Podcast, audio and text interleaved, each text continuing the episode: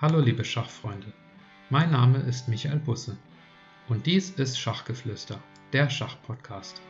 Auf meinem Kanal erhaltet ihr die neuesten Informationen aus der Schachwelt. Außerdem unterhalte ich mich mit Gästen aus der Schachszene über ihren Werdegang, wie man sich im Schach verbessern kann und über alles andere, was mit Schach zu tun hat. Viel Spaß mit der heutigen Folge. Hallo liebe Schachfreunde, ich habe heute einen besonderen Interviewgast, den ich euch gerne kurz vorstellen möchte. Er ist Jahrgang 63, hat in Frankfurt am Main Literaturwissenschaften studiert und lebt derzeit als Schachjournalist in Nürnberg. Er spielt für den SC Schwarz-Weiß Nürnberg, ist die aktuelle Nummer 901 der deutschen Rangliste und hat eine DWZ von 2190. Er trägt den Titel FM, also Fiedemeister er schreibt regelmäßig Artikel für die Zeitschrift Karl, das kulturelle Schachmagazin, und ist Autor bei Chessbase. Darüber hinaus hat er einen Blog namens Schöner Schein und auf dem veröffentlicht er Notizen über Literatur, Film und Schach. Schach ist für ihn nicht nur Sport oder Spiel, sondern Kulturgut. Herzlich willkommen bei Schachgeflüster Johannes Fischer. Hallo. Ja, vielen Dank, Herr Fischer, erstmal dafür, dass Sie sich bereit erklären, zwischen Heiligabend und Silvester für ein Interview zur Verfügung zu stehen. Der Schachgeflüster-Podcast ist ja noch am Anfang und da ist es immer besonders schwierig, jemanden aus der Szene zu finden, zumal ich ja quasi Quereinsteiger bin und deswegen ein extra Dankeschön erstmal, dass Sie sich dazu bereit erklärt haben. Sehr gerne, aber ich bedanke mich, dass ich eingeladen worden bin. Und zwischen Weihnachten und Neujahr ist ja auch eine gute Gelegenheit, da ist nicht so viel los. Allerdings müssen wir uns ein bisschen beeilen, denn um 1 Uhr fängt ja die Schnellschach-Weltmeisterschaft wieder an. Runde 6 bis 10. Ah, wie steht's denn da aktuell eigentlich, wenn wir schon bei dem Thema sind? Ähm, ich glaube, fünf Leute teilen sich die Führung nach fünf Runden und zwar jeweils mit viereinhalb aus fünf. Dann kommt Magnus Kase, der ist einen halben Punkt dahinter. Und von den Deutschen sind Friedmann und Meyer mit dreieinhalb aus fünf gut im Rennen. Und die fünf Spitzenreiter sind Wang Hao, Mamedjarov, ähm, Smirin und die beiden anderen habe ich leider vergessen. okay. Und für wen drücken Sie da die Daumen? Für wen schlägt Ihr Herz? Ich muss sagen, mein Herz schlägt immer für Carlsen. Das ist vielleicht nicht besonders originell, aber ich finde einfach großartig, wie der Schach spielt. Und Carlsen gerade in Schnellpartien oder in Blitzpartien zu sehen, ist für mich ein absoluter Hochgenuss. Also wenn der, wenn er gut in Form ist, dann habe ich das Gefühl, dann spielt er in wirklich guten Momenten sehr schöne, sehr ästhetische und sehr lehrreiche Partien, trotz begrenzter Bedenkzeit. Oder vielleicht auch gerade wegen begrenzter Bedenkzeit. Das heißt, seine Gegner leisten nicht so viel Widerstand, wie sie es vielleicht in langen Partien machen würden. Und dadurch sind die Partien oft klarer, eindeutiger und lehrreicher als, als komplizierte lange Partien. Hm. Er ist ja auch dafür bekannt, dass er besonders im Endspiel viel rausholt aus Partien, die eigentlich ja nach Unentschieden aussehen. Ist es auch so ein bisschen Ihr Spielstil, ähm, dass Sie so auf die lange Partien gehen oder sind Sie mehr der, der Eröffnungsspezialist? Weder noch. Ich muss zugeben, meine Schwäche für Carlsen und auch für andere Schachspieler ist ein bisschen eine, un eine unglückliche Liebe. Also es ist, ich, ich schätze positionelle und strategische Spieler und also logische Spieler vor allen Dingen, aber Taktiker mag ich nicht so gerne. Ich weiß auch nicht genau, warum das so ist. Also ich äh, mag Botwinnik lieber als Tal. Bronstein finde ich stilistisch überhaupt nicht ansprechend. Ich bin ein großer Kramnik-Fan, ich bin ein großer Carlsen-Fan. Ich bin auch ein großer Fischer-Fan, aber meine eigenen Partien sind meist sehr taktisch geprägt. Und ich selber habe von positionellem Schach leider nicht so viel Ahnung, sondern ich bin ein Spieler, der dynamisch spielt und taktisch spielt. Und in der Eröffnung bin ich auch leider nicht sehr bewandert. Ich denke manchmal, das kann doch gar nicht sein, Johannes. Du bist doch ein intelligenter und gebildeter Mann. Du müsstest doch in der Lage sein, hier ein halbwegs vernünftiges Eröffnungsrepertoire aufzubauen. Was lernen, ordentlich studieren. Aber das ist mir bislang noch nicht geglückt. Also das ist ja natürlich alles relativ. Bei ihrer Spielstärke denke ich mal, dass äh, andere Spieler sehr angetan werden von ihren Eröffnungen. Aber ja, ich kann es so ein Stück weit nachvollziehen. Apropos Eröffnungen, ich habe mal geschaut auf äh, chess-db.com. Da kann man Spieler quasi suchen und da sind auch die Eröffnungspräferenzen aufgelistet. Und da fällt auf, dass sie häufig Eröffnungen spielen mit dem Code A00. Das sind also alle ich nenne es jetzt mal dubiosen Eröffnungen oder seltenen Eröffnungen, zum Beispiel äh, Polnisch, also erstens B4 oder auch das Königsfianchetto erstens G3. Das sind ja dann eher doch, ich sag mal, Nebenlinien oder ungewöhnliche Eröffnungen. Haben Sie da ein Faible dafür, vielleicht als, als Reaktion auf Erfahrungen oder wie kommt es dazu, zu dieser Eröffnungswahl? Äh, das hat verschiedene Gründe. Das kommt daher, dass ich in meiner Jugend sehr stark von Nimzowitsch beeinflusst wurde und deswegen fand ich das toll und schick und dachte, es ist cool, krumme Eröffnung zu spielen. Im Nachhinein und mit reiferem Alter denke ich, ich hätte mir lieber Tarasche als Vorbild nehmen sollen und ordentliche Eröffnung spielen sollen und studieren sollen.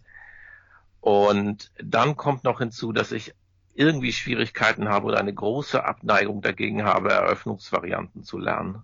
Und deswegen habe ich immer die Flucht in Nebenvarianten angetreten und habe dann, ich weiß gar nicht genau, was alles ausprobiert. Ich glaube, bis auf A3 oder A4 und H3 habe ich fast alles probiert. Allerdings bin ich nicht glücklich mit dieser Entscheidung und wenn man diesen Ausdruck mal verwenden darf, würde ich sagen, das ist eine verschwendete Jugend. Also heutzutage würde ich sagen, es ist besser, sich eine ordentliche Eröffnung zu suchen und die zu studieren und dann diese Eröffnung zu verbessern. Das heißt, angenommen, ich suche mir erstens E4 oder D4 und suche mir eine ordentliche Variante aus, dann zu gucken, was ich falsch gemacht habe, wenn ich mich mit dieser Eröffnung oder dieser Variante nicht mehr wohlfühle oder damit verloren habe. Und was ich auch, was ich auch festgestellt habe, ist, wenn ich zum Beispiel jetzt, das kann man ja durch das Internet, wenn ich starke Spieler blitzen sehe, die spielen auch keine krumme Eröffnung oder nur selten. Carlsen macht das manchmal, wenn ihm langweilig ist, aber normalerweise spielen die auch traditionelle, klassische und gute Eröffnungen. Nakamura spielt ja manchmal erstens B3 und der ist ja auch einer der weltbesten Schachblitzer, aber der ist wahrscheinlich auch die Ausnahme. Ja, aber ich glaube, Nakamura spielt es, weil er dann genau weiß, was er macht. Das heißt, er verbraucht in der Eröffnung wenig Zeit und sein Gegner muss halt sehr viel länger nachdenken. Ja, aber was mein Eindruck ist, dieses, diese krummen Eröffnung, damit bin ich nicht gut gefahren. Ja. Und jetzt bedauere ich das manchmal. Ich denke, ich bin jetzt schon über 50 und habe immer noch kein vernünftiges Eröffnungsrepertoire. Und hätte ich doch die letzten 40 Jahre meines Lebens damit verbracht, eine Eröffnung ordentlich zu studieren, dann wäre ich jetzt vielleicht besser, als ich bin. Letztendlich äh, sind das halt auch oft Verlegenheitseröffnungen gewesen. Das heißt, ich habe dann halt irgendwas gespielt. Was allerdings auch einen Vorteil hat, weil ich bilde mir ein, dass ich dadurch auch beim Schach unabhängig denken kann und sie sind halt, sie, sie kommen, sie spielen alle möglichen Stellungen und werden nicht nervös, wenn mal was schief geht. Okay, aber das ist doch schon mal ein, ein Lehrsatz für unsere Zuhörer. Ähm, spielt lieber die Standarderöffnungen oder die, die Hauptvarianten, anstatt euch in krummen Eröffnungen zu spezialisieren, weil das für euer Schach ähm, langfristig besser ist. Also da, das nehmen wir schon mal mit.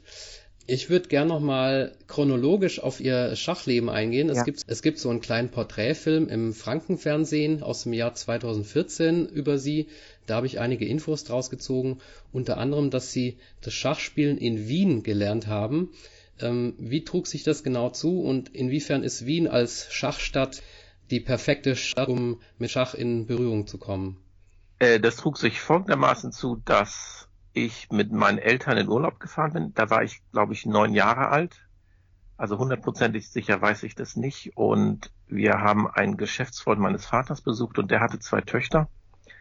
Und die haben meinen Geschwistern, also meinem älteren Bruder und meiner jüngeren Schwester, Schach beigebracht, in Anführungszeichen. Allerdings Räuberschach. Und wir waren dann ganz begeistert und haben das neue Spiel unseren Eltern gezeigt, auch meinem Vater. Der war aber nicht so begeistert und meinte, er würde uns dann mal richtiges Schach zeigen. Und das hat er dann auch gemacht. Und ich weiß nicht genau warum, aber das Spiel hat mich von Anfang an fasziniert. Also ich wollte dann eigentlich immer Schach spielen, äh, auch mit, gegen meinen Vater und dann auch gegen Schulfreunde. Und ich würde gerne wissen, warum das so war, aber es hat mich einfach fasziniert. Und Wien als Schachstadt, das sage ich manchmal ironisch im Nachhinein, ist natürlich eine bedeutende Stadt gewesen, insbesondere vor dem Zweiten Weltkrieg. Wiener Schachcafés, viele starke Schachspieler kommen aus Wien. Die Wiener Schachzeitung ist, hat einen legendären Ruf.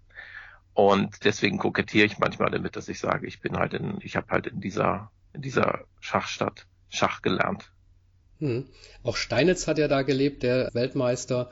Und ja, eine perfekte Stadt zum, Schachlernen. Es ging dann weiter. Sie wurden äh, 1978 deutscher Meister in der Kategorie U15.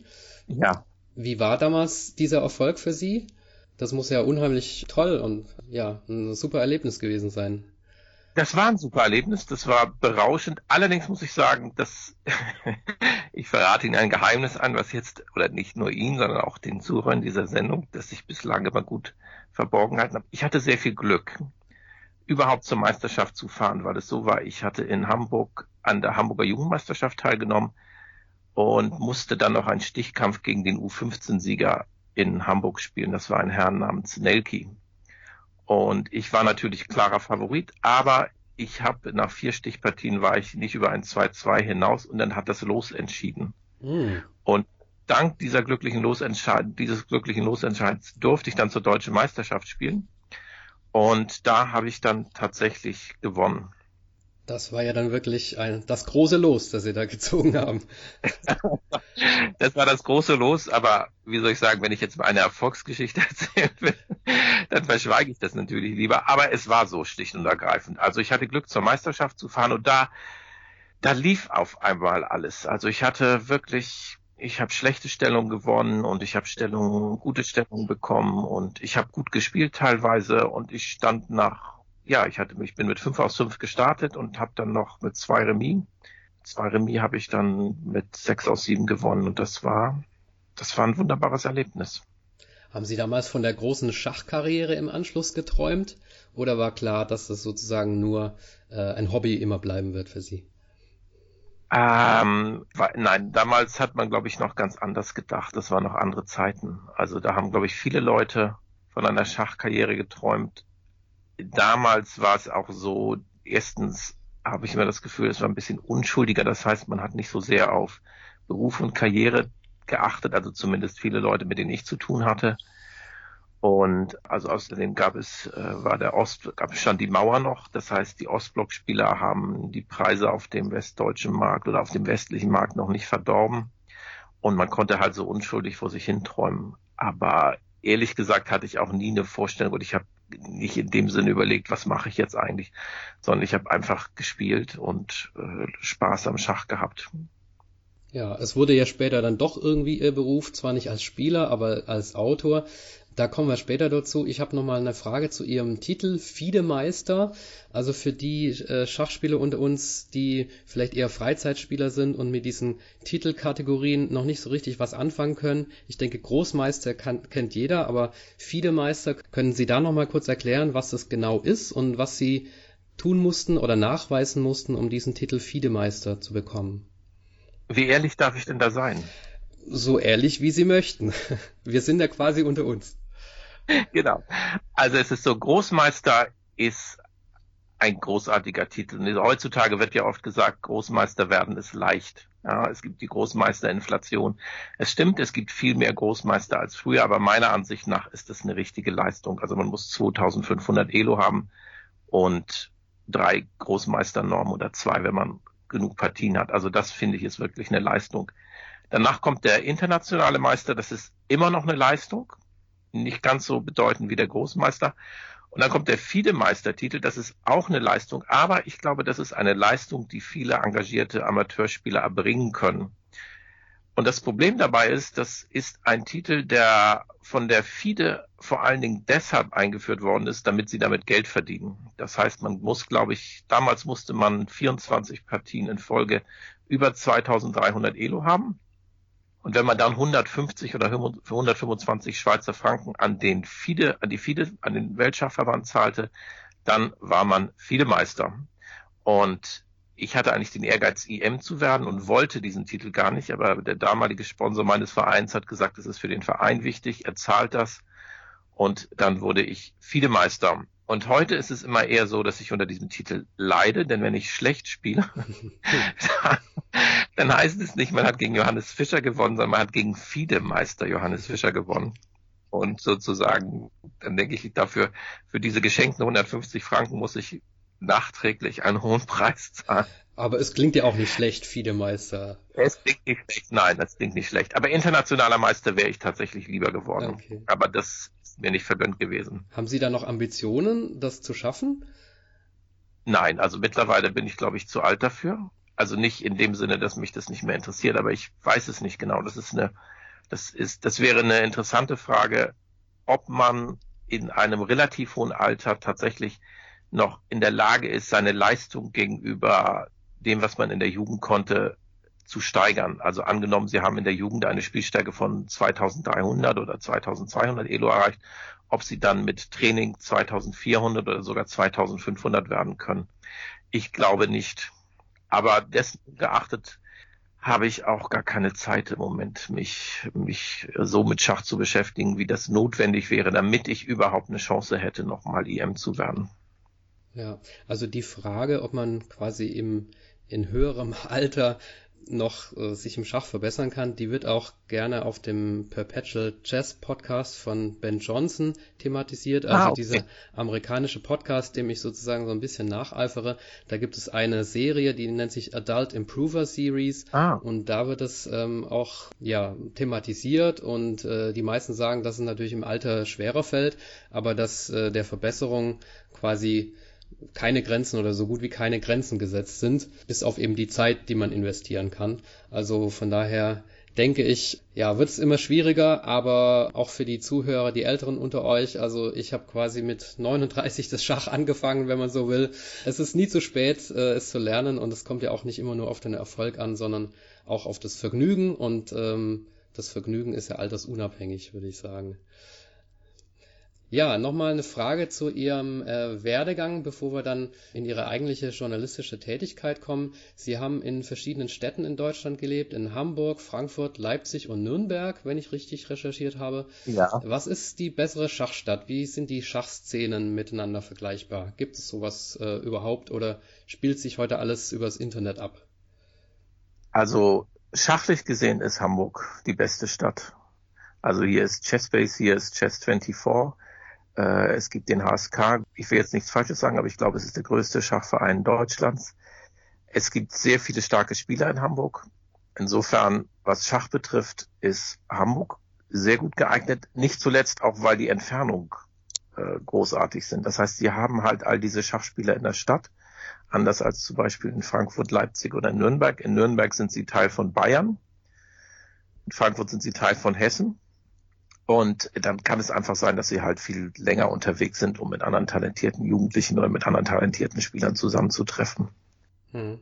Und äh, aber Leipzig ist auch, also Frankfurt, Frankfurt war damals auch eine gute Stadt. Also damals habe ich bei der FTG gespielt und also bei der FTG und bei den Schachfreunden Schöneck. Das waren beides schöne Vereine, also insbesondere die Schachfreunde Schöneck. Die FDG hat viel fürs Schach getan, insbesondere Arthur Fischer und bei den Schachfreunden Schöneck war eine sehr gute Atmosphäre. Das habe ich also sehr geschätzt. Und Leipzig war auch großartig. Leipzig-Gohlis, da habe ich wunderbar, also es war ein wunderbarer Verein und auch sehr, sehr nette Leute. Und auch in jetzt in Nürnberg bin ich mit dem Verein zufrieden.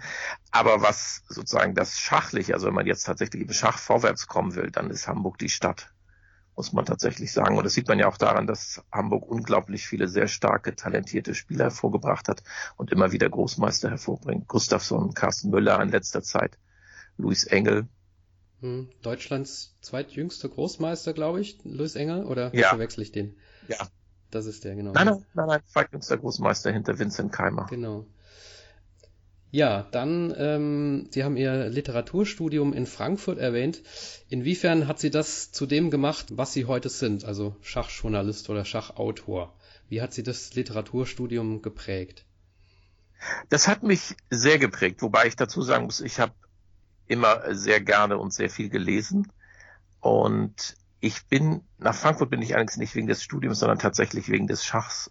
Das heißt, ein Freund äh, nach, nach Abitur und Zivildienst äh, bin ich ein bisschen rumgereist und ein Freund hat mich dann gefragt, ob ich nicht nach Frankfurt ziehen will.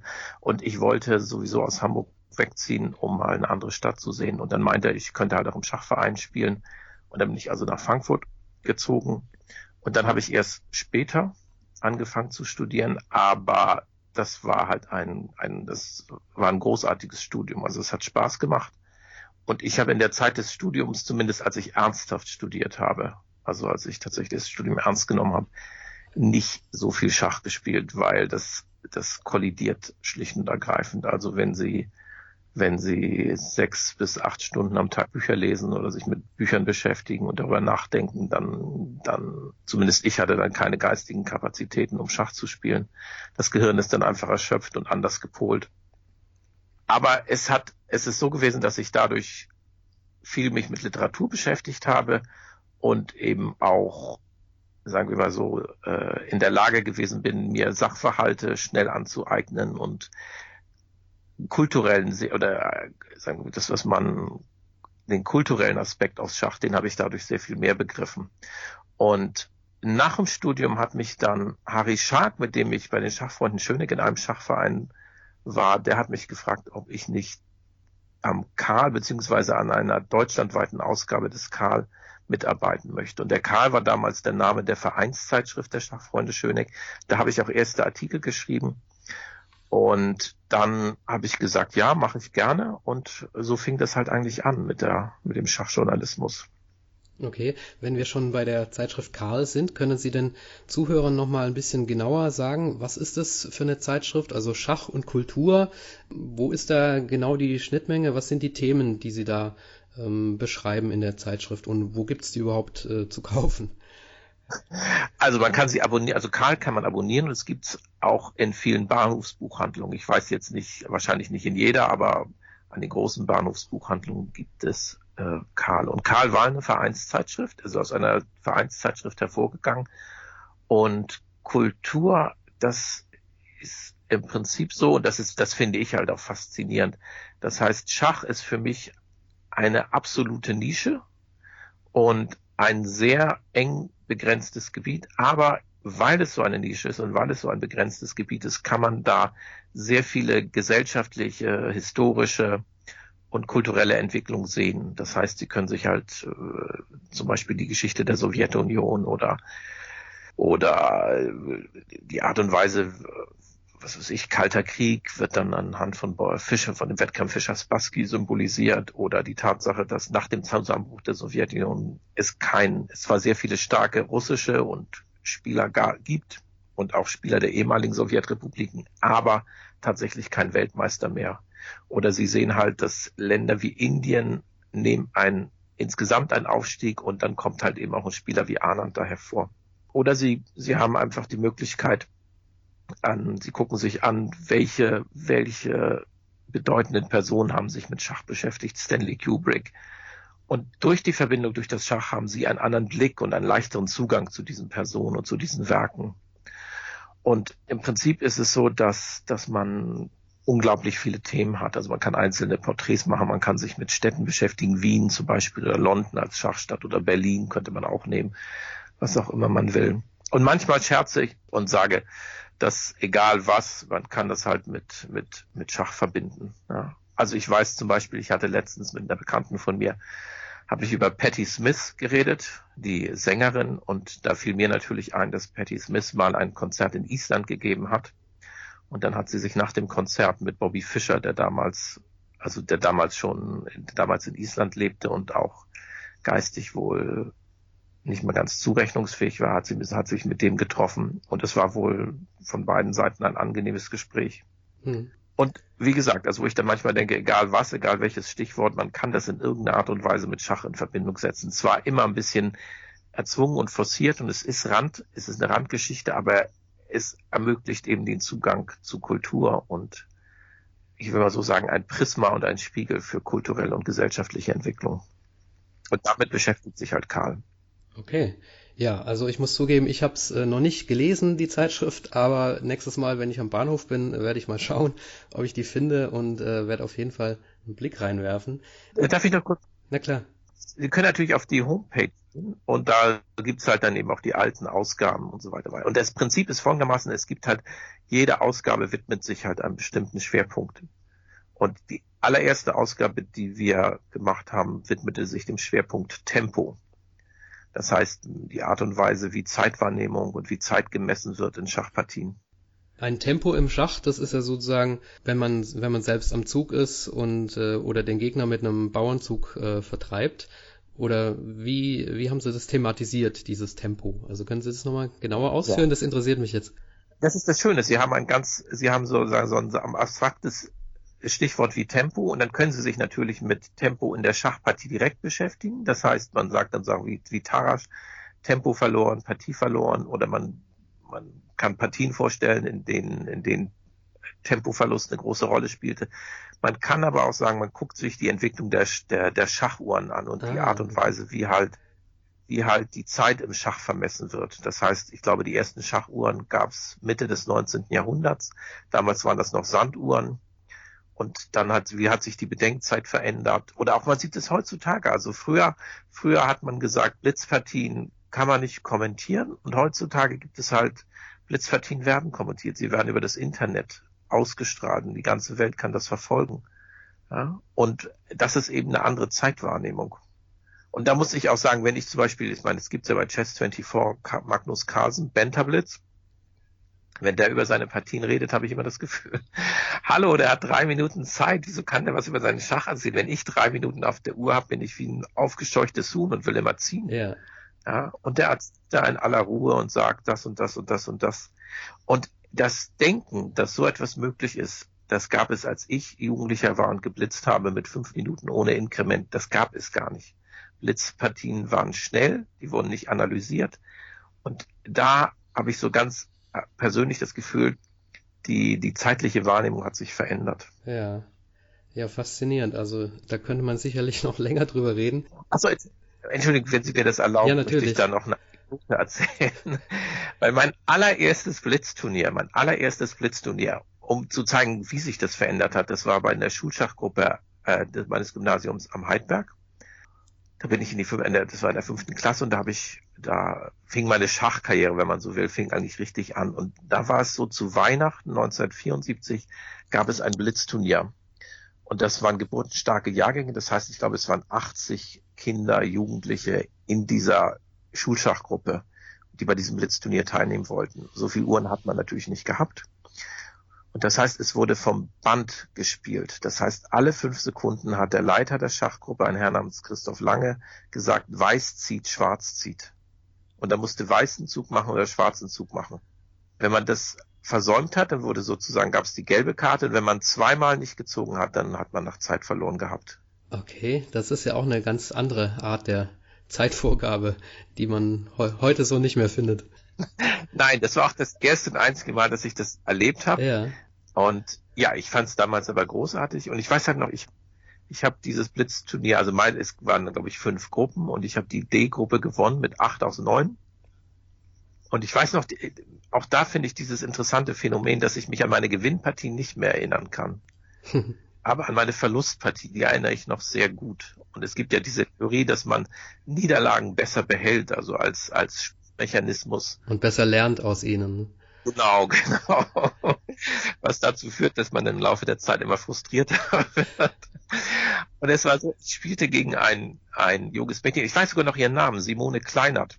Und die hatte den Trick rausgefunden, dass illegale Züge, wenn man, wenn man Schachgebote nicht beachtet oder illegale Züge macht, dann verliert man. Und deswegen hat sie, weil meistens haben die Leute erstens E4, E5 gespielt, dann öffnete sich die E-Linie und dann hat sie immer unauffällig ihre Dame nach E7 gestellt. Und wenn man nicht aufgepasst hat, dann hat man nicht gesehen, dass man im Schach ist und dann hat sie halt den König weggenommen. Okay. So ging es auch mir und ich habe später erfahren, dass die gute Dame Zahnärztin geworden ist, was mir immer sehr passend erschien. also Sie glauben, dass da so eine gewisse, ähm, ja, ein, ein gewisser Wunsch, die Menschen zu quälen, noch äh, in ihr schlummert. Nein, das wollen wir jetzt natürlich nicht unterstellen, aber Nein. okay, coole Geschichte. Ich muss sagen, ich habe große Angst vom Zahnarzt. okay. Also Simone Kleinert, wenn du uns zuhörst, ähm, der Johannes Fischer denkt immer noch an dich und äh, ja, vielleicht äh, tauchen sie irgendwann in der Sprechstunde auf äh, und dann können sie nochmal eine, eine Revanche nehmen beim Blitzen. Ja, genau. okay. Ja, Sie haben vorher das Stichwort Bobby Fischer erwähnt. Äh, das ist ja Ihr Namensvetter sozusagen. Ja. Und zu Bobby Fischer gibt's ja auch ganz viel Literatur und ganz viele Filme. Und auf Ihrem Blog schreiben Sie ja auch ab und zu über Filme. Insofern ähm, wollte ich mal fragen, diese, dieser Film Searching for Bobby Fischer, ähm, haben Sie den geschaut? Sind Sie auch Schachfilm-Enthusiast oder äh, sind da eher andere Filme, die Sie da so ähm, bevorzugen? Welche Filme können Sie empfehlen unseren Zuhörern? Ähm, ja, der Reihe nach. Den Film habe ich nicht ganz gesehen. Und der ist ja, der ist ja auch nicht in dem Sinne über Bobby Fischer, sondern über Josh Weizkin. Das heißt, es war ein, ein Schachwunderkind sozusagen oder wurde als Wunderkind verkauft. Und der Vater hat dann über die Entwicklung seines Sohnes ein Buch geschrieben und das wurde dann verfilmt. Der Weizkin selber, also Josh Weizkin, hat sich dann aber später frustriert vom Schach abgewandt und ist Tai Chi Meister geworden. Auch nicht schlecht. Und spielt gar kein, spielt gar kein Schach mehr. Und bei diesem Film äh, habe ich eigentlich nur die Schlussszene gesehen und da hatte ich dann auch keine große Lust mehr. Okay, was, was war mit der Schlussszene? Hat sie die so ab, abgeschreckt? Ach, es war so, wenn ich das richtig entsinne, war es so, dass da die beiden, die beiden jungen Champions haben ein gegeneinander gespielt und die Väter haben dann aufgeregt dazugeguckt und der Trainer hat aufgeregt zugeguckt. Das war mir alles ein bisschen überinszeniert, insbesondere wenn ich da an meine eigenen dramatischen Schlachten, die oft meistens ohne Zuschauer auskamen, denke. Und ähm, ja, aber ich denke mal, ich müsste diesen Film mir mal angucken. Und ich sehe natürlich, also äh, mich interessiert eigentlich fast alles, was mit Schach zu tun hat. Aber bei Schachfilmen ist es dann manchmal so, dass ich das Gefühl habe, die Art und Weise, wie das Motiv da aufbereitet wird, das gefällt mir nicht in dem Sinne, ja. Aber es gibt halt, ich, hatte mal, also ein, einer meiner Lieblingsfilme über das Schach ist der Film Fresh. Der spielt im, im äh, in einem amerikanischen Großstadtghetto und es geht halt um Drogenhandel. Und den habe ich durch totalen Zufall entdeckt. Also ich bin in Urlaub gefahren und wir sind äh, abends spät angekommen und dann habe ich irgendwie zufällig nochmal den Fernseher angemacht im Hotel und da lief, also es war in, es war in Kroatien, genau. Und da lief tatsächlich auf Englisch dieser Film und ich habe die ersten zehn Minuten verpasst, dann habe ich gesehen, es geht um Schach. Samuel Jackson spielt die, die, den Vater des jungen Wunderkindes und da bin ich dabei geblieben und ich fand diesen Film großartig. Okay, was ist daran so äh, toll an dem Film? Ähm, an dem Film ist, erstens sind die Schauspieler großartig, insbesondere Junge. Und dann ist es halt so, dass der Film sehr stark durchkomponiert ist. Das heißt, man, es ist halt im Prinzip so, dass das jugendliche Schachtalent wird von Drogendealern eingespannt und er muss versuchen, und seine Schwester ist drogenabhängig und man muss versuchen, aus dieser Zwickmühle herauszukommen. Das heißt, sowohl den Drogenhänden, den Drogenbossen, die ihn, die ihn tendenziell mit dem Dro Tod bedrohen und für die er arbeitet, zu entkommen und seiner Schwester zu helfen. Und das macht er strategisch sehr geschickt, indem er die beiden rivalisierenden Drogenbanden gegeneinander ausspielt. Also quasi einen, einen Schachzug benutzt. Kann man so sehen, ja, genau, genau, genau, ja. Und das ganze Milieu und das fand, ich fand es halt spannend und ich fand halt eben auch diese strenge, diese strenge erzählerische Komposition hat mir gefallen. Hm. Und ansonsten, was Filme angeht, ich bin ein ganz großer Fan von Akira Kurosawa, dem japanischen Regisseur. Mhm, den kenne ich jetzt nicht. Was hat der für Filme gemacht? Der hat also seine, sein, sein bekanntester Film ist, glaube ich, Rashomon.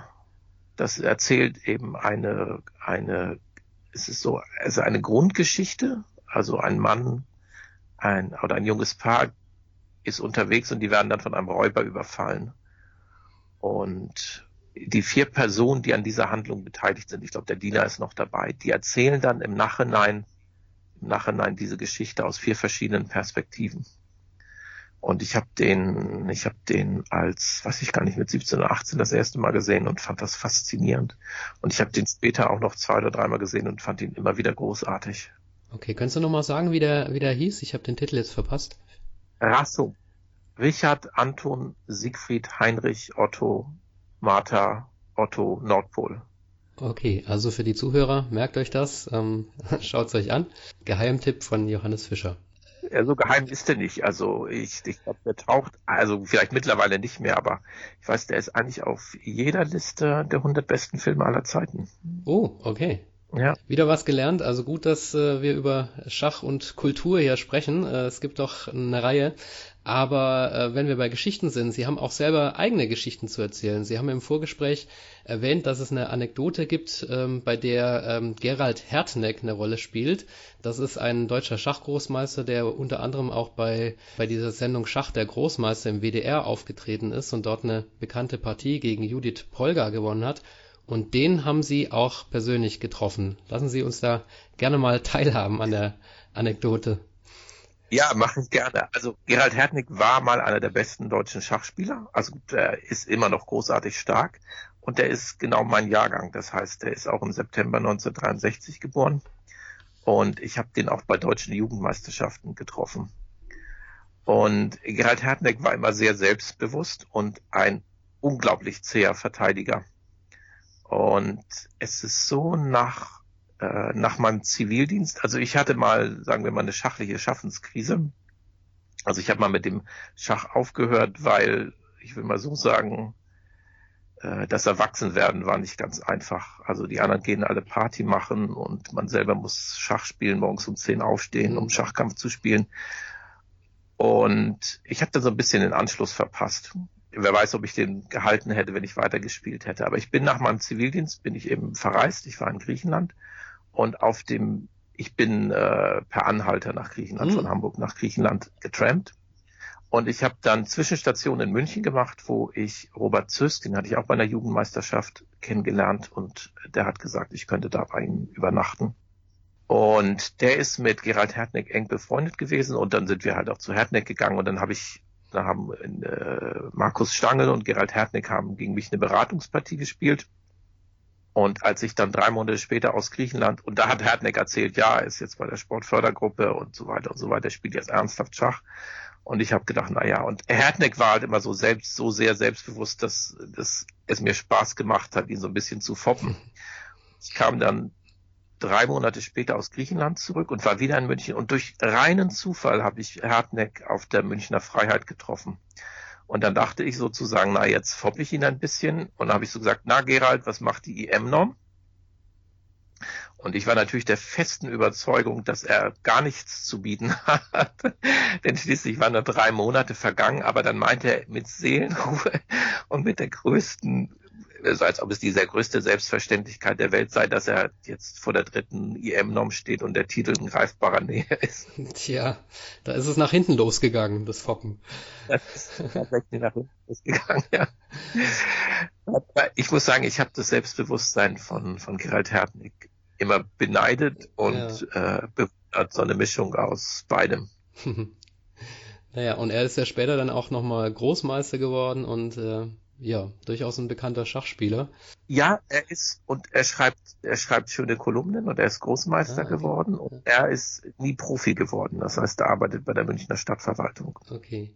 Sind Sie noch in Kontakt oder ähm, war das zu viel Fopperei zwischen Ihnen beiden? Nein, nein, nein. Das ist halt so, das, wie soll ich sagen, das mit dem Alter wird das ja auch alles äh, wird das ja auch alles besser. Nein, nein, wir sind nicht in dem Sinne in Kontakt, aber wenn man so auf Schachereignissen oder so äh, unterhalten wir uns immer und das ist total nett. Also der hat auch was zu sagen und witziger Typ. Ja, selbstbewusst und hat was zu sagen. Ja. ja. ja. Apropos Typ, Sie haben ja auch im Vorgespräch gesagt, dass Sie ähm, Vichy Anand schon mal persönlich getroffen haben. Das ist ja auch ein toller toller Schachspieler und auch ein ja, sehr bescheidener Mensch. Der hat auch 50. Geburtstag gehabt neulich. Ja. Den haben Sie auch persönlich kennengelernt, richtig? Den habe ich persönlich kennengelernt, weil ich mal für den Karl ein Interview mit ihm gemacht habe und der hat, der war damals, der war damals äh, im, im Taunus und Hans-Walter Schmidt hat, also der Organisator der Mainzer Chess Classics, der kannte Harry Schark, den Herausgeber des Karl sehr gut und der hat dieses Interview arrangiert und ich hatte das Gefühl, als ich da hingekommen bin, er, Anand kannte mich nicht oder kannte allerhöchstens meinen Namen und er hatte gerade eine Bundesliga-Partie hinter sich und er war sehr, wirkte sehr müde und hat trotzdem, trotzdem ein sehr freundliches und ausführliches Interview gegeben, wo ich dachte, der Mann ist absolut professionell. Und hinterher sind wir in eine Pizzeria essen gegangen und ich meine, ich kenne gerade als Jugendliche kenne ich Schachspieler, die ein bisschen Erfolge haben und die gehen dann breitbeinig durch die Welt, so als ob sie die größten aller Zeiten sind. Und Anand völlig bescheiden, völlig unauffällig, aber jetzt, also jetzt nicht, also trotzdem sehr selbstbewusst. Und das fand ich sehr, sehr angenehm und sehr freundlich. Sehr freundlich. Und was ich auch an Arnold schätze, er ist auf seine Art unglaublich witzig. Also hat so einen sehr, sehr feinsinnigen Humor. Ja. Ja, und er ist auch, also ich finde wirklich ein Genie. Ich habe äh, so eine Videoserie auf ähm, Chess24 von ihm gesehen und da ähm, zeigt er dann taktische Kombinationen aus seinen Partien. Und das lief dann so ab nach dem Motto, ja, ich sehe hier eine Fesselung und ich sehe hier ähm, eine nicht geschützte Grundreihe und pam, schon habe ich die Idee, was ich spielen muss. Opfer, Opfer, Opfer, matt. So ungefähr. Also da finde ich immer wahnsinnig äh, faszinierend, was da wie, wie weit diese, diese Spieler ähm, einfach ähm, kalkulieren können. Oder vielleicht ist es auch ein, einfach eine bessere Intuition, ich weiß es nicht. Aber dieses Pam, hier ist die Idee, das, das, war, das war nicht so toll bei ihm. Ja, es ist ja nicht nur so, dass die, dass die, dass die weit kalkulieren können, sondern sie können auch schnell kalkulieren. Also ich weiß zum Beispiel bei den Mainzer, bei den Mainzer Chess Classic, das waren die, die von Hans-Walter Schmidt organisierten Schnellschachturniere, da war es so, die Pressekonferenzen, Pressekonferenzen können oft langweilig werden, weil die Leute stellen halt Fragen und dann die Spieler haben keine Lust zu antworten. Und da ist es so gewesen.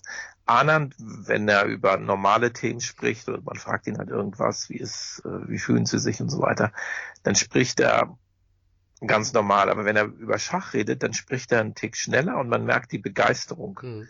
Und dann, dann zitiert er lauter Varianten und seine Augen leuchten. Ja.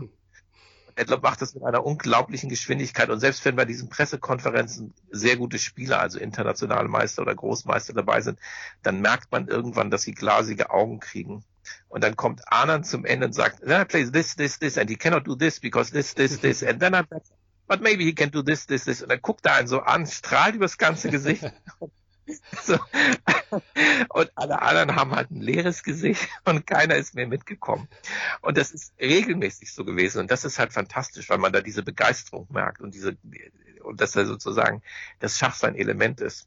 Ja, nicht nur sein Beruf, sondern tatsächlich die Leidenschaft. Ja, und ach, da fällt mir noch was ein, weil ich habe vor kurzem auch zum 50. Geburtstag ist von Anand das Buch Mindmaster erschienen. Das ist, äh, ich glaube, im indischen Verlag Hachette erschienen. Ich weiß nicht, ob es das bei Amazon Deutschland gibt, aber es müsste es halt bei, bei Schachbuchhändlern geben, wie, wie Niggemann. Und da schreibt halt Anand über seine Karriere und seine Laufbahn. Und das ist ein sehr, sehr schönes Buch, weil er sehr ehrlich ist und er schreibt halt über seine Krisen, wie er trainiert, wie er denkt, was er macht. Und er hat es mit einer indischen Sportjournalistin zusammengeschrieben und dadurch ist es sehr lesbar, sehr lesbar und eben gibt sehr, sehr viele Einblicke in sein Denken und auch in seine Karriere. Also das habe ich mit großer Begeisterung gelesen. Ah, okay. Also ein Filmtipp haben wir schon, ein Buchtipp haben wir schon. Das hat sich doch schon auf jeden Fall gelohnt. Wenn Sie mir noch ein Buch noch. Natürlich. Ein Schachbuch, das mich, das ich besonders großartig finde, ist ähm, von Willy Hendricks heißt er, das ist ein holländischer Autor. Und der hat ein Buch mit dem provokanten Titel geschrieben, Move First, Think Later. Also erst ziehen, dann denken. Und dann, Aha. damit, da analysiert er Denkmethoden. Also wie, wie geht, wie trainiert man, wie denkt man, wie denkt der Schachspieler. Und das ist sehr unterhaltsam, sehr witzig und sehr tiefschürfend. Also wo, und seine Theorie ist, seine Theorie ist, also stark vereinfacht gesagt, dass man, dass die Spielstärke darin besteht, dass man möglichst viele schachliche Muster lernt. Und dass, dass so dieser traditionelle Gedanke, ich erarbeite mir irgendwas am Brett äh, und sage dann, dann, ich spiele diesen Zug aus dem und dem Grunde, ein bisschen, bisschen irreführend ist, weil es oft so ist, man hat eine Idee und begründet sie erst hinterher. Also sagen wir mal, der Zug Springer E5 scheint mir gut zu sein und dann überlege ich mir hinterher, wenn ich diese Partie vorführe, warum dieser Zug sinnvoll ist und warum der gut ist. Okay. Aber ein, eigentlich ist es ein bisschen verwirrend, weil wenn mich jemand fragt, was ist das Tolle, auch ähm, ja für, für Kinder zum Schach lernen, dann was ist das Tolle daran, dann sage ich immer, ja, beim Schach lernt man erst zu denken und dann zu handeln. Und das ist jetzt sozusagen gerade das Umgekehrte, was da propagiert wird in dem Buch. Das ist das Provokante daran. Und ich glaube allerdings auch, dass der Titel viele Leute abgeschreckt hat, weil es eben, weil es so flapsig wird. Übrigens auch mich, aber ein Freund von mir hat dann gemeint, das sei ein sehr gutes Buch und dann habe ich da mal reingeguckt und war begeistert. und es ist halt, er, er hat auch schöne Beispiele, also wie, wie man, wie man denkt und auch die, die Fehlleistung des Gehirns. Also es ist zum Beispiel so, er zeigt eine Stellung und in dieser Stellung hat Schwarz einen einzigen Zug, weil alles andere ist halt, steht er im Schach oder ist illegal.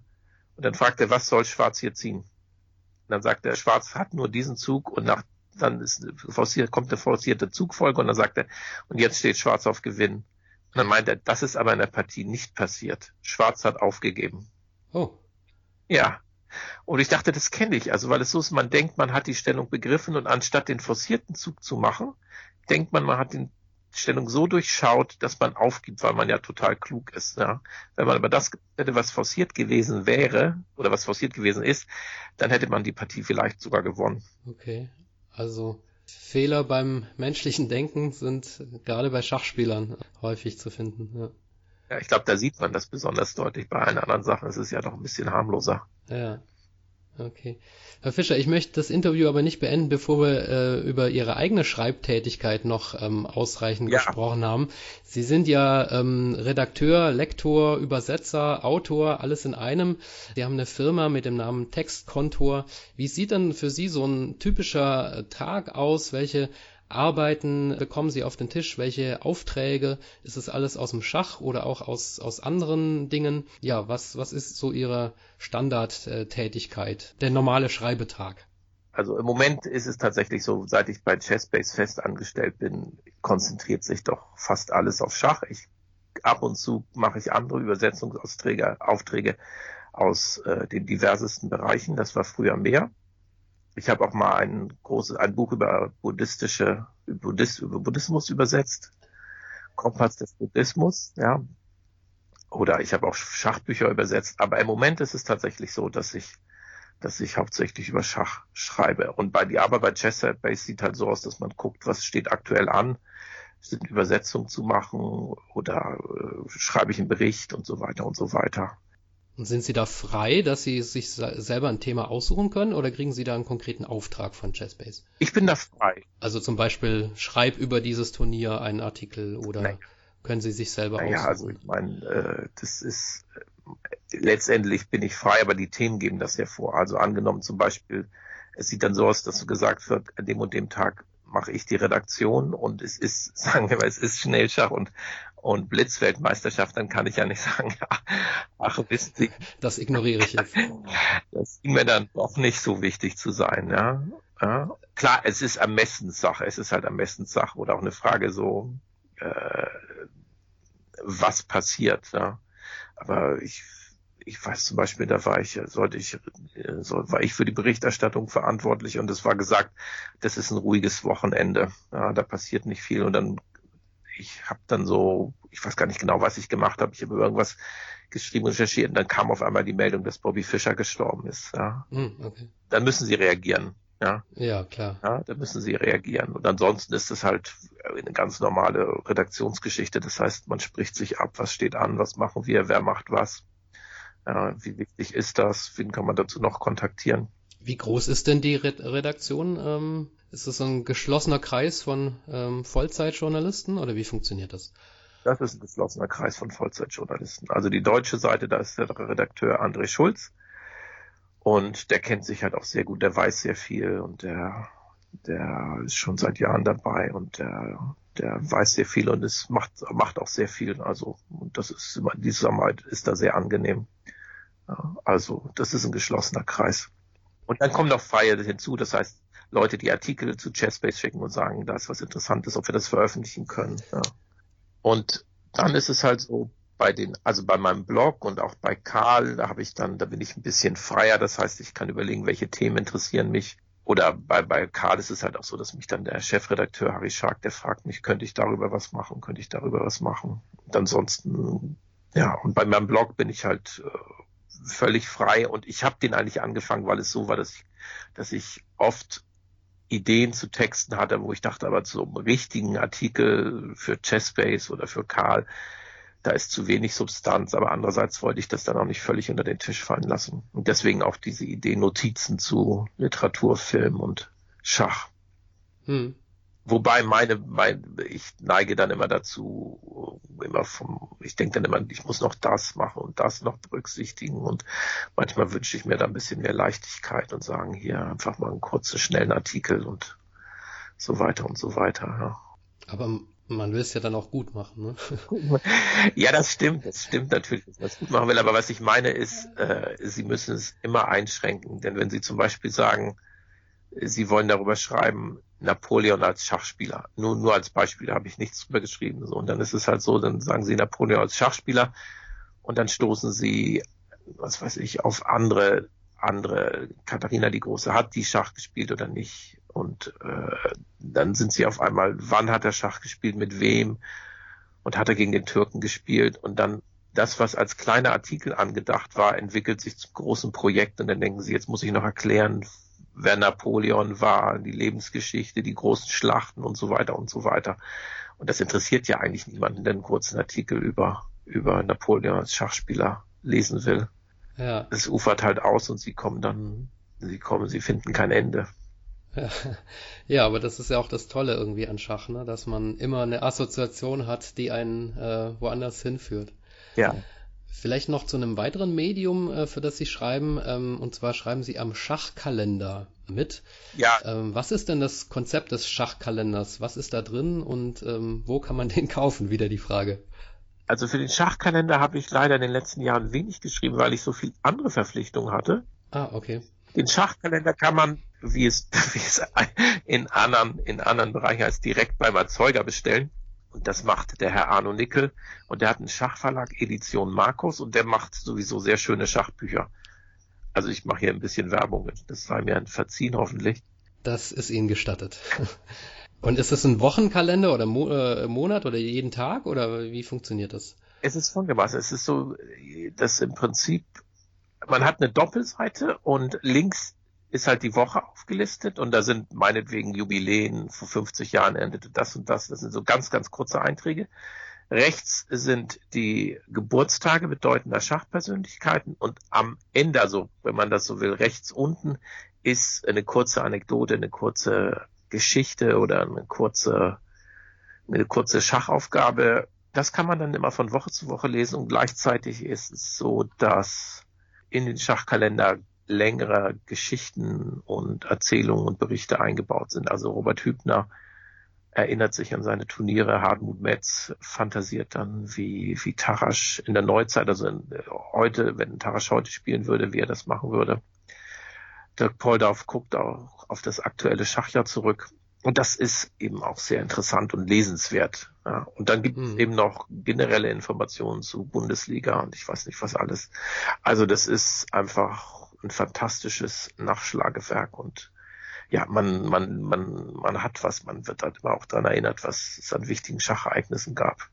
Ja, hört sich gut an. Leider ist Weihnachten schon vorbei, sonst hätte ich das als äh, Tipp äh, für die Zuhörer gehabt, das schenken zu lassen. Aber kauft's euch einfach selbst. Genau. Klingt nach einem spannenden äh, Kalender. Außerdem nachträgliches Weihnachtsgeschenk oder ja. zum Neujahr.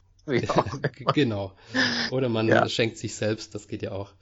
Ähm, dann äh, will ich natürlich ein weiteres Medium nicht auslassen, für das Sie schreiben oder mal geschrieben haben. Ich weiß nicht genau, und zwar die Zeit. Ja. Das ist ja auch eine ganz große Zeitung. Hat Schach ähm, einen Platz in so einem Magazin, das ja mehr so die die große weite äh, Politik ähm, äh, streift. Also wo ist denn da die die Nische für Schach? Wie haben Sie das ähm, aufgezogen?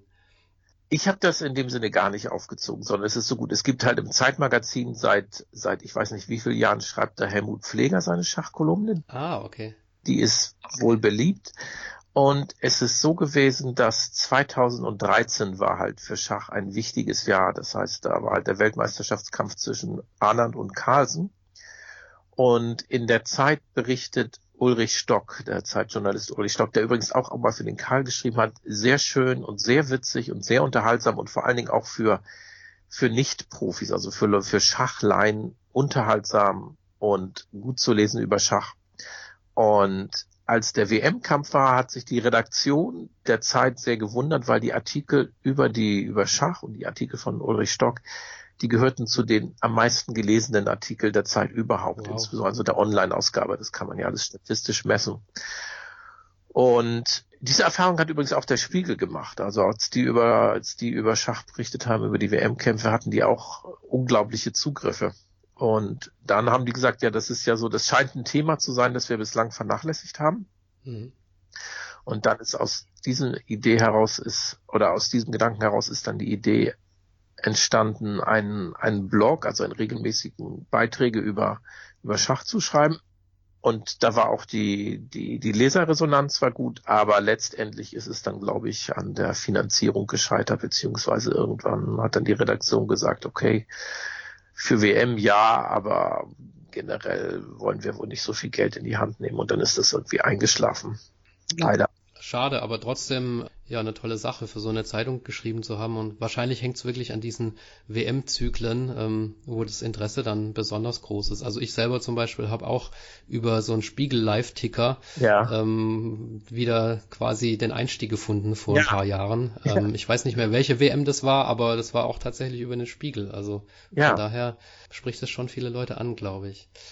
Haben Sie noch zwei, drei Minuten für ein paar weitere ja, ja. Äh, Fragen, Herr Fischer? Wir sind schon eigentlich über der Zeit, aber ähm, ich finde es so spannend, äh, sich mit Ihnen zu unterhalten. Deswegen, wenn Sie noch einen Moment haben, dann ja, ja, doch. meine Frageliste ist noch nicht zu Ende. Also von daher.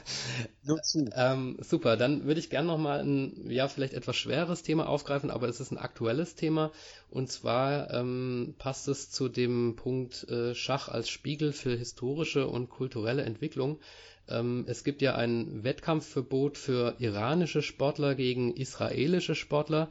Und jetzt hat vor, vor ein paar Tagen zwei iranische Schachspieler haben, ohne es zu wissen, offenbar gegen einen israelischen Schachspieler gespielt.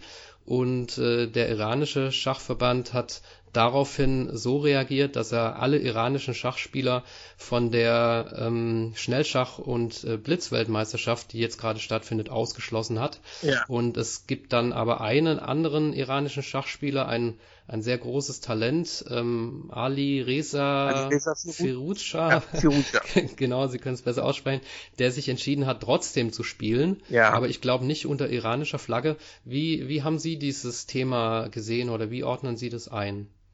Ähm, also ich tue mich schwer damit, also weil es weil es mir in der Seele wehtut, also weil es so ist, wo ich denke, wie kann ich, ich gut, es ist halt ein, ein politisches Thema und da gibt es halt immer verschiedene Ansichten, aber meiner Ansicht nach ist es so, dass dieser Boykott der Iraner meiner Ansicht nach geht das überhaupt nicht. Und ich finde, ich finde, das Schöne am Schach und auch überhaupt am Sport ist, dass es eine Möglichkeit der Verständigung zwischen verschiedenen Kulturen, Ethnien und Völkern ist.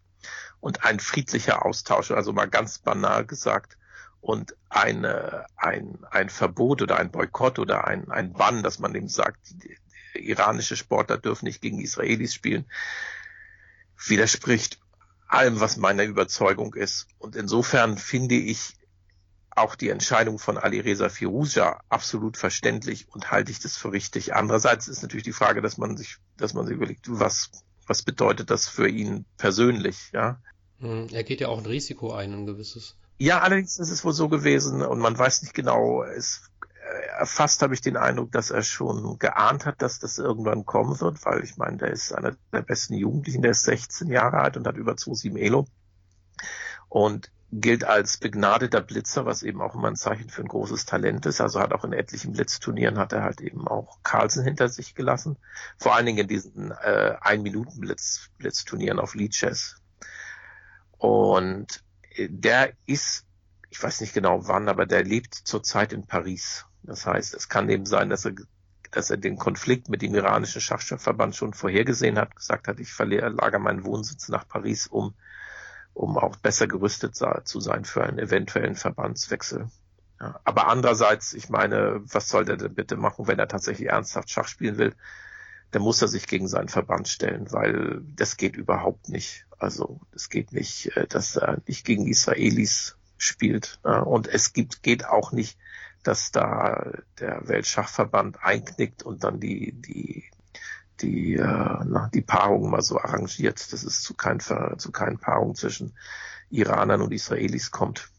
Aber der Weltschachverband hat, glaube ich, äh, ich, zumindest habe ich so gelesen, äh, seine Politik geändert und diese Paarungen jetzt nicht mehr bewusst ähm, quasi verhindert, sondern wenn die Paarungen stattfinden, dann, dann finden sie statt. So ist es, glaube ich, jetzt äh, mittlerweile äh, arrangiert. Oder haben Sie da andere Informationen? Nein, nein, der Weltschachverband hat es dann auf den Konflikt ankommen lassen und man hat dann kurzzeitig, also es bei diesem Blitzturnier, also es war beim Sunway Sitges Open Turnier in Spanien, da gab es dann diese Begegnung und man hat halt gedacht, das ist ein Zeichen dafür, dass der iranische Schachverband die Sanktionen oder dass er, dass er die, dass er die Regeln lockert, dass er eben sagt. Hm. Aber das war ein Missverständnis. Es ist so gewesen. Die wussten das nicht und dann haben die halt umso härter zurückgeschlagen und haben gesagt, wenn das so ist, dann dürft ihr nicht zur WM fahren. Hm. Und das ist natürlich, das ist, also ich meine, die Iraner haben einfach sehr starke Spieler. Äh, Paham Maksudlu, der war 2018 Jugendweltmeister, der ist auch davon betroffen und da wird halt auf einmal gesagt, ihr dürft nicht fahren, weil es die Möglichkeit besteht, dass ihr dagegen Israelis spielt. Und meiner Ansicht nach ist es, ist es halt, ist es halt, äh, den, den meisten Schachspielern ist es, glaube ich, herzlich egal, gegen wen sie spielen, ob das jetzt welche Kultur, welche Religion und so weiter und so weiter, was ich persönlich sehr gut finde. Hm. Ja, es ist ja auch dieses verbindende Moment äh, des Schachspiels, ne, was man auch genau. an, in diesen Schacholympiaden und, und so, da hört man ja auch immer von diesem, von diesem Geist sozusagen, diesem internationalen Geist. Also da bleibt zu hoffen, dass das ja eine bessere Wendung findet, als, als so wie es äh, im Moment aussieht. Ja, und ich finde halt, das finde ich halt auch beim, also ich finde Schach tatsächlich, das finde ich auch ein Reiz des Spieles, äh, man, es ist halt die Leistung, die jemand bringt, ob der, die, ob der beste Schachspieler der Welt aus der Sowjetunion kommt, aus Norwegen, aus Indien, aus Deutschland. Hauptsache er spielt gut Schach. Das ist meine Meinung zum Thema. Es ist halt so, wenn ich, ich bin dann, ich bin nicht für, ich bin nicht für jemanden, weil er Deutscher ist oder weil er US-Amerikaner ist, sondern weil er gut Schach spielt. Hm. Und das persönlich, ich persönlich finde das wirklich sehr, sehr, das finde ich eine Attraktion beim Schach. Ja. Und wie Sie sagen, es ist halt verbinden. Man, man, man, man, man spielt halt Schach. Und es ist halt so, das habe ich auch bei internationalen Turnieren, dass sie sprechen vielleicht nicht die gleiche Sprache oder sie gerade brechen beide im Englischen.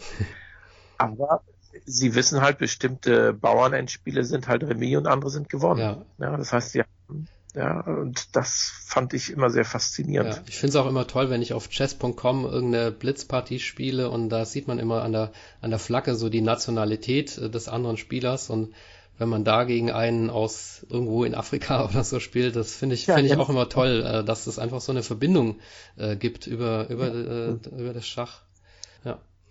Okay, ein, ein, ein weiterer Aufreger, über den ich kurz mit Ihnen sprechen wollte und Ihre Meinung wissen wollte, ist ähm, das Thema Wildcard für das Kandidatenturnier. Also für die Zuhörer, die ähm, davon noch nichts gehört haben. Oder Herr Fischer, machen Sie es einfach. Sie, Sie, kennen, äh, Sie kennen die Situation bestimmt. Äh, Maxim Waschela Graf und der junge Russe, ich weiß seinen, seinen Namen gerade nicht. Kirill Alexenko. Genau, können, können Sie berichten, was da los ist? Ja, es geht, es geht um das Kandidatenturnier 2020 und in diesem Kandidatenturnier wird der Herausforderer, wird ermittelt, wer im November 2020 gegen Magnus Carlsen um die Weltmeisterschaft spielen darf. Und bei diesen Kandidatenturnieren dürfen spielen acht Spieler, die spielen doppelrundig. Und sieben Spieler werden durch Qualifikation ermittelt. Das ist der Herausforderer, das sind die beiden Besten aus dem Grand Prix. Das ist der Elo-Beste und äh, dann ist es halt noch, dann ist es noch der Gewinner des Isle of Chess, äh, des Isle of Man Grand Chess Swiss Turniers. Und der Veranstalter darf, darf eine Wildcard vergeben. Allerdings nicht an irgendeinen beliebigen Spieler, sondern die müssen eine bestimmte Voraussetzung erfüllen. Und der einzige russische, das Kandidatenturnier findet in Jekaterinburg statt, also in Russland. Und der einzige russische Spieler, der dafür in Betracht kommt, ist das der Herr Alexenko der ist Dritter nach Wertung beim, beim Turnier auf der Isle of Man geworden. Das ist ein Schweizer Systemturnier, also mit relativ, das sind große Schwankungen. Und das Problem entsteht dadurch, dass Maxim Vaschila Graf in der Weltrangliste deutlich besser ist, deutlich über Alexenko liegt. Und es gab vier Möglichkeiten, sich zu qualifizieren. In drei dieser Qualifikationskategorien ist Maxim Jaschela Graf knapp gescheitert. Und Alexenko hat eine einzige davon, also Alexenko ist lediglich Wildcard, aber hat keine dieser Kategorien überhaupt, kam nicht in die Nähe. Und da fragt man sich schon, wie gerecht ist das, dem die Wildcard zu geben? Ja, wäre es nicht besser, man würde sie an, an Maxim Vaschela Graf geben und so weiter und so weiter. Es gibt ja auch einen offenen Brief des Managers von äh, Vaschela Graf, ja. der sozusagen so ein, äh, ein, ein Duell äh, fordert zwischen den beiden Spielern äh, um den Platz. Ähm, halten Sie das für eine gute Lösung, dass es da so eine Entscheidungspartie gibt zwischen den beiden? Objektiv betrachtet halte ich das für eine gute Lösung, aber andererseits ist es so, ich meine, äh, der russische Schachverband gibt Geld aus, damit er dieses Turnier organisieren kann und hat eben eine Wildcard. Und wenn man sich auf die, wenn man sich nun mal darauf einigt, dass der Veranstalter eine Wildcard aussprechen darf an bestimmte Spieler, dann finde ich, ist es absolut verständlich, wenn der russische Schachverband sagt, Moment mal, das ist der Mann, den wir, es ist ein Russe, das ist unser Verbandsspieler, den nominieren wir. Und ich habe dann auch mal überlegt, das ist ja auch bei, bei kleineren Turnieren. Also ich weiß zum Beispiel, dass bei deutschen Jugendmeisterschaften früher war es immer üblich, dass der Veranstalter einen Teilnehmer ans Rennen schickte. Und wenn man dem Veranstalter gesagt hat, du, das geht aber nicht, weil in Bayern, da ist ein Spieler, der ist deutlich stärker, also bitte raus mit Müller und Meier stattdessen. Dann hätte der Veranstalter auch gesagt, ja gerne, aber das nächste, das war's dann auch mit der Veranstaltung. Hm. Also ich finde das problematisch und es ist nicht, es, das Problem entsteht aber auch dadurch, dass Maxim Schäler Graf jetzt schon zum wiederholten Male knapp gescheitert ist. Das heißt, dieser Mann hat es eigentlich verdient, ins Kandidatenturnier zu kommen und wirklich, also schicksalhaft, ich weiß gar nicht, wie oft er schon gescheitert ist. Er ist, glaube ich, auch 2018 ist er auch knapp gescheitert. Und irgendwie hat er Pech. Ja. Hm. Ja, aber ja, und dann kann man sich natürlich hinstellen und sagen, Stichkampf um die Wildcard wäre gerechtfertigt, aber dann wäre es halt auch keine Wildcard. Ja. Aber muss man so eine Wildcard nicht generell in Frage stellen? Also eigentlich bei so einem hochrangigen Turnier ähm, sollte doch der sportliche Erfolg entscheiden äh, über eine Qualifikation. Sage ja, ich jetzt mal so als, als These. Das würde ich auch so sehen. Das würde ich auch so sehen. Aber das muss man dann im Vorfeld klären. Das muss man dann im Vorfeld klären und und äh, oder ja, auch. Wir, wir zwei machen nicht die Regeln. naja, das, das müssen an, andere klären. Es ist halt auch so, dass die Regeln ja vorher festgelegt sind. Ja, ja, ja klar. Ja, und dann mittendrin zu sagen, das ist jetzt aber alles sehr unglücklich, das finde ich auch eine sehr unglückliche Lösung, dann, dass man, dass man dann tatsächlich die Regeln noch ändert. Aber im Prinzip gebe ich Ihnen recht, das mit der Wildcard ist bei so einem bedeutenden Turnier äh, tatsächlich keine gute Lösung. Aber andererseits ist es halt auch so, man ist auch damit, man hat auch mit dieser Wildcard-Regelung leben können, weil oft jemand dann qualifiziert, jemand an dem Kandidatenturnier teilnimmt, der auch entsprechend stark mhm. ist. Also wenn zum Beispiel Grishuk oder Nepomniachtchi, die beiden Sieger des Grand Prix, äh, wenn einer der beiden es nicht geschafft hätte, hätte er wohl die Wildcard gekriegt und nicht Alexenko. Hm, also in diesem Jahr vielleicht einfach eine unglückliche Konstellation, die vielleicht nächstes Mal wieder, wieder besser ist. Wem trauen Sie denn zu, ähm, die, äh, das Kandidatenturnier zu, zu gewinnen und Herausforderer von Carlsen zu werden? Hm, ja. Also es gibt ja eigentlich mit Caruana und Dingliren ähm, zwei Favoriten, würde ich mal so sagen den beiden würde ich es auch am ehesten zutrauen. Also allen anderen eher nicht. Also wäre für mich eine große Überraschung, wenn es, wenn es irgendeiner der sechs anderen Teilnehmer schaffen würde, das Kandidatenturnier zu gewinnen. Also ich würde sagen, entweder Ding, die Rennen oder Caruana. Ja. Ich glaube, da liegen wir auch im Trend mit den, mit den Tipps. Nicht originell. Okay, wie bei Carlsen auch, ne? Jetzt sind wir wieder am Anfang. Okay, abschließende Frage. Ja, wie verbringen Sie die Zeit zwischen Weihnachten und Silvester? Abgesehen von der Blitz-WM, ähm, gibt's noch, gibt's noch weitere Aktivitäten oder können Sie auch ein bisschen ausruhen und die Seele baumeln lassen? Ich kann ausruhen und die Seele baumeln lassen, weil es so schön, weil es Wochenend- und Feiertage gibt. Also wochentags berichte ich tatsächlich bei Chessbase über Blitz- und Schnellschach-WM. Ich bin im Moment bei meiner Mutter in Hamburg und genieße da die Zeit zwischen Weihnachten und Neujahr zusammen mit meinem Sohn. Also, und da werde ich Freunde besuchen und Zeit mit der Familie verbringen, also alles ziemlich entspannt. Und dann werde ich halt, dann allerdings muss ich, auch wenn ich dann nicht jetzt drüber schreiben müsste oder für eine Arbeit verpflichtet wäre, ich freue mich schon seit Monaten auf diese Blitz- und Schnellschach-WM. Ich finde das großartig. Ja, ja, ich finde das. Ja. Das sind Sie ein Schachkibitz, der gerne beim, beim Blitzen zuschaut. Ja, bin ich tatsächlich, bin ich tatsächlich. Okay. Also. Und Ihr ja. Sohn, ähm, ist der auch im Schach unterwegs oder hat er das ähm, andere Talente geerbt? Ähm, der ist auch im Schach unterwegs, aber nicht so sehr und der interessiert sich für andere Dinge dann mehr. Der ist großer Basketball-Fan. Okay, ja, das ist ja auch nicht schlecht. Ja, Herr Fischer, meine Frageliste ist, ist durch. Gibt es noch was, äh, was Sie loswerden möchten, was wir noch nicht äh, gestreift haben, wo Sie sich noch eine Frage wünschen würden oder was Sie der Schachwelt da draußen noch mitgeben möchten?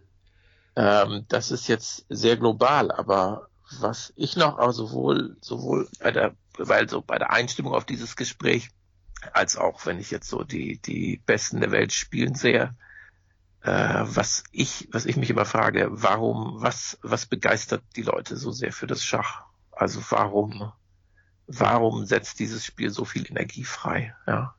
Und äh, da finde ich es immer so, ich finde grob gesagt, man kann halt Schachspieler in zwei Kategorien unterscheiden. Also einmal die Leute, die Lust am Spiel haben und dann Leute, die sowohl Lust am Spiel haben, aber auch tatsächlich sich daran bestätigen wollen. Hm. Dieses Messen, sich messen, ne? im intellektuellen Wettkampf. Genau, richtig. Und gut, klar, man kann auch mal so, Schach wird aus irgendeinem Grunde mit Intelligenz gleichgesetzt was ich problematisch finde, aber auch da, wo man sagen kann, okay, man, man, man beweist sich halt selber. Und ich finde, und das finde ich bei Spielern wie Carlsen oder bei anderen Spielern, ich finde, was wichtig ist, dass bei aller, und Schach ist ja oft ernsthaft, also sie müssen sich anstrengen und sie studieren das Spiel und sie lernen Eröffnung und sie arbeiten an sich und sie spielen Partien, die vier, fünf Stunden dauern und so weiter. Also es ist durchaus ernsthaft. Und ich selber hade auch manchmal, weil ich manchmal auch denke, sozusagen, ich widme mal so viel Zeit dem Spiel, was nutzt das alles? Aber gleichzeitig finde ich, in den guten Momenten bringt es einfach unglaublich viel Spaß. Ohne Wenn und Aber. Es ist einfach ein schönes Spiel.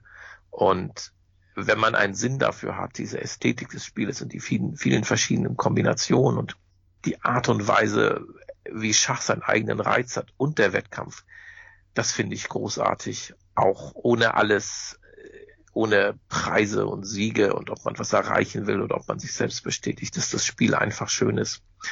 Und ich finde halt auch, gerade wenn ich selber spiele oder auch wenn ich halt es sehe, dass man sich, dass man sich daran erinnern sollte. Insbesondere wenn man, wenn man wieder mal eine kleine Krise hat. Ja. Hm. Weil die Partie verloren gegangen ist, die letzte. Ja. Ja, und es ist ja über Jahrhunderte immer so gewesen, ne, dass diese Faszination am Schach ähm, sich von Generation zu Generation vererbt hat. Also irgendwas muss dran sein, irgendwas Besonderes ja. muss, muss dran sein ja, an, diesem, genau. an diesem Spiel. Es gibt ja auch dieses schöne Gedicht von Christian Morgenstern. Ich weiß nicht, ob Sie das kennen. Ich glaube nicht. Ah, dann hab, hab sogar ich nochmal einen Tipp für Sie. Ähm, das ist schön. Ja. Also schauen Sie das mal nach. Ich kann es jetzt nicht auswendig zitieren, aber sinngemäß ähm, kommt ein Sterbender zum ich glaube, großen, großen Geist des Universums, so wird es genannt, und äh, der große Geist des Universums fragt also diesen gestorbenen Menschen, ähm, was er denn mitbringt, ob er ihm Vorwürfe mitbringt, dass die Welt zugrunde geht oder sonst äh, irgendwelche äh, Dinge. Und dann sagt der Gestorbene nein, er bringt was Tolles mit, er bringt ein Spiel mit, das ähm, alles in sich vereint, ähm, das die Menschen fasziniert und äh, dieses Spiel ist also das Schach. Ah, okay. Na, das kenne ich gar nicht. Ja, vielen Dank für den Tipp. Das muss ich doch, dem muss ich doch mal nachgehen. Ja, gerne. Also falls äh, es demnächst einen Artikel im Karl gibt oder auf Ihrem, Ihrem Blog darüber, äh, würde ich mich sehr freuen, wenn Sie mir den zuschicken oder einen Link äh, senden. Könnte doch ein kleiner Impuls sein. Wunderbar. Ja. Ähm, jetzt muss ich aber noch eine Frage stellen. Äh, wir äh, kommunizieren ja hier gerade per Skype und ich schaue die ganze Zeit auf Ihr Profilbild. Da komme ich nicht umhin, noch eine letzte Frage dazu äh, loszuwerden. Wenn ich es richtig sehe, ist das Monument Valley in den USA. Äh, Schach und Reisen, das äh, lässt sich ja auch ganz gut miteinander verbinden. Das äh, machen Sie wahrscheinlich auch sehr gerne. Gibt es da irgendwelche Reise-Highlights? Kann man im Monument Valley auch Schach spielen? Ah, ich glaube, das Monument Valley, da habe ich irgendwas genommen. Also. okay. Nein, also ich muss sagen, also auch mit, mit, äh, wie soll ich sagen, ich bin gar nicht mehr so auch durch, weil ich, weil ich so viel zu tun habe, bin ich nicht mehr so äh, reisefreudig oder reiselustig wie früher. Und ich habe auch, das fällt mir auch gerade ein, es ist so früher fand ich es wunderbar, auch zu Turnieren zu fahren, auch insbesondere mit Freunden und Bekannten. Und diese gesamte Atmosphäre, dass man, man taucht tatsächlich in diesen Schachkosmos ein und spielt dann, sagen wir mal, neun Tage oder zehn Tage Schach und sonst nichts anderes. Wobei, ich weiß nicht genau, wie das heutzutage ist, weil damals war so, weil es noch, die Computer waren noch nicht stark genug, wurde halt auch viel gemeinsam analysiert. Heutzutage kann man halt im Rechner nachgucken, was die beste, was die beste Variante ist. Ja. Und ansonsten ist es so, nein, in Sachen Schach, weil ich auch wirklich wenig Turniere spiele. In letzter Zeit bin ich gar nicht so oft unterwegs in Sachen Schach, muss ich sagen. Okay. Ja gut, aber wie Sie sagen, ist es ja auch vom, vom Internet aus. Äh, heutzutage gibt es ja tolle Möglichkeiten, sich mit Schachspielern aus aller Welt zu vernetzen. Und ähm, ja, wer von euch, liebe Zuhörer, so ein Schachabenteuer erleben möchte, da gibt's ganz tolle Sachen. Den Schachzug zum Beispiel, der durch Osteuropa fährt, oder ein Schachboot gibt es jetzt in Indien, äh, habe ich gelesen. Also da gibt's ganz, ganz tolle Sachen, die man da machen kann. Aber ja, ähm, ja wir zwei werden da wahrscheinlich drauf verzichten, weil es ist doch recht, recht viel Aufwand, äh, wenn man anderweitig gebunden ist. Ja. Aber wenn man schon in Indien ist und sagt, man spielt gern Schach, dann ist das ja durchaus eine Idee, die man machen kann. Oder wenn man sowieso durch, gerne durch Europa ja, reist. Genau. Ja, Herr Fischer, es ist jetzt schon viel länger als geplant, aber ich fand es eine ganz, ganz tolle Unterhaltung. Aber ich möchte nicht von Ihrer Zeit stehlen und die ähm, Übertragung fängt ja auch demnächst äh, an. Genau. Deswegen, ein. Ja, ein, ein Wort wollten Sie noch loswerden? Also ein, ein nein, Uhr. Nein, ein Uhr ist die Übertragung. Genau. Ein Uhr. Okay. Ja, dann vielen, vielen Dank nochmal. Ähm, es war eine tolle Unterhaltung für mich. Ich habe auch viel gelernt ähm, über Kultur und äh, Geschichte und Literatur. Und ich hoffe, Ihnen hat es auch ein bisschen Spaß gemacht und euch, liebe Hörer, erst recht. Und ja, wir sehen uns bei der nächsten Episode von Schachgeflüster, der Schachpodcast und hört gerne wieder rein. Vielen Dank, Herr Fischer, und bis bald. Ja, ich danke auch für das nette Gespräch. Ich habe auch viel gelernt und viel erfahren. Also Morgenstern, das werde ich nachgucken. Und auch vielen, vielen Dank für Ihre freundlichen Fragen und Ihre Mühe.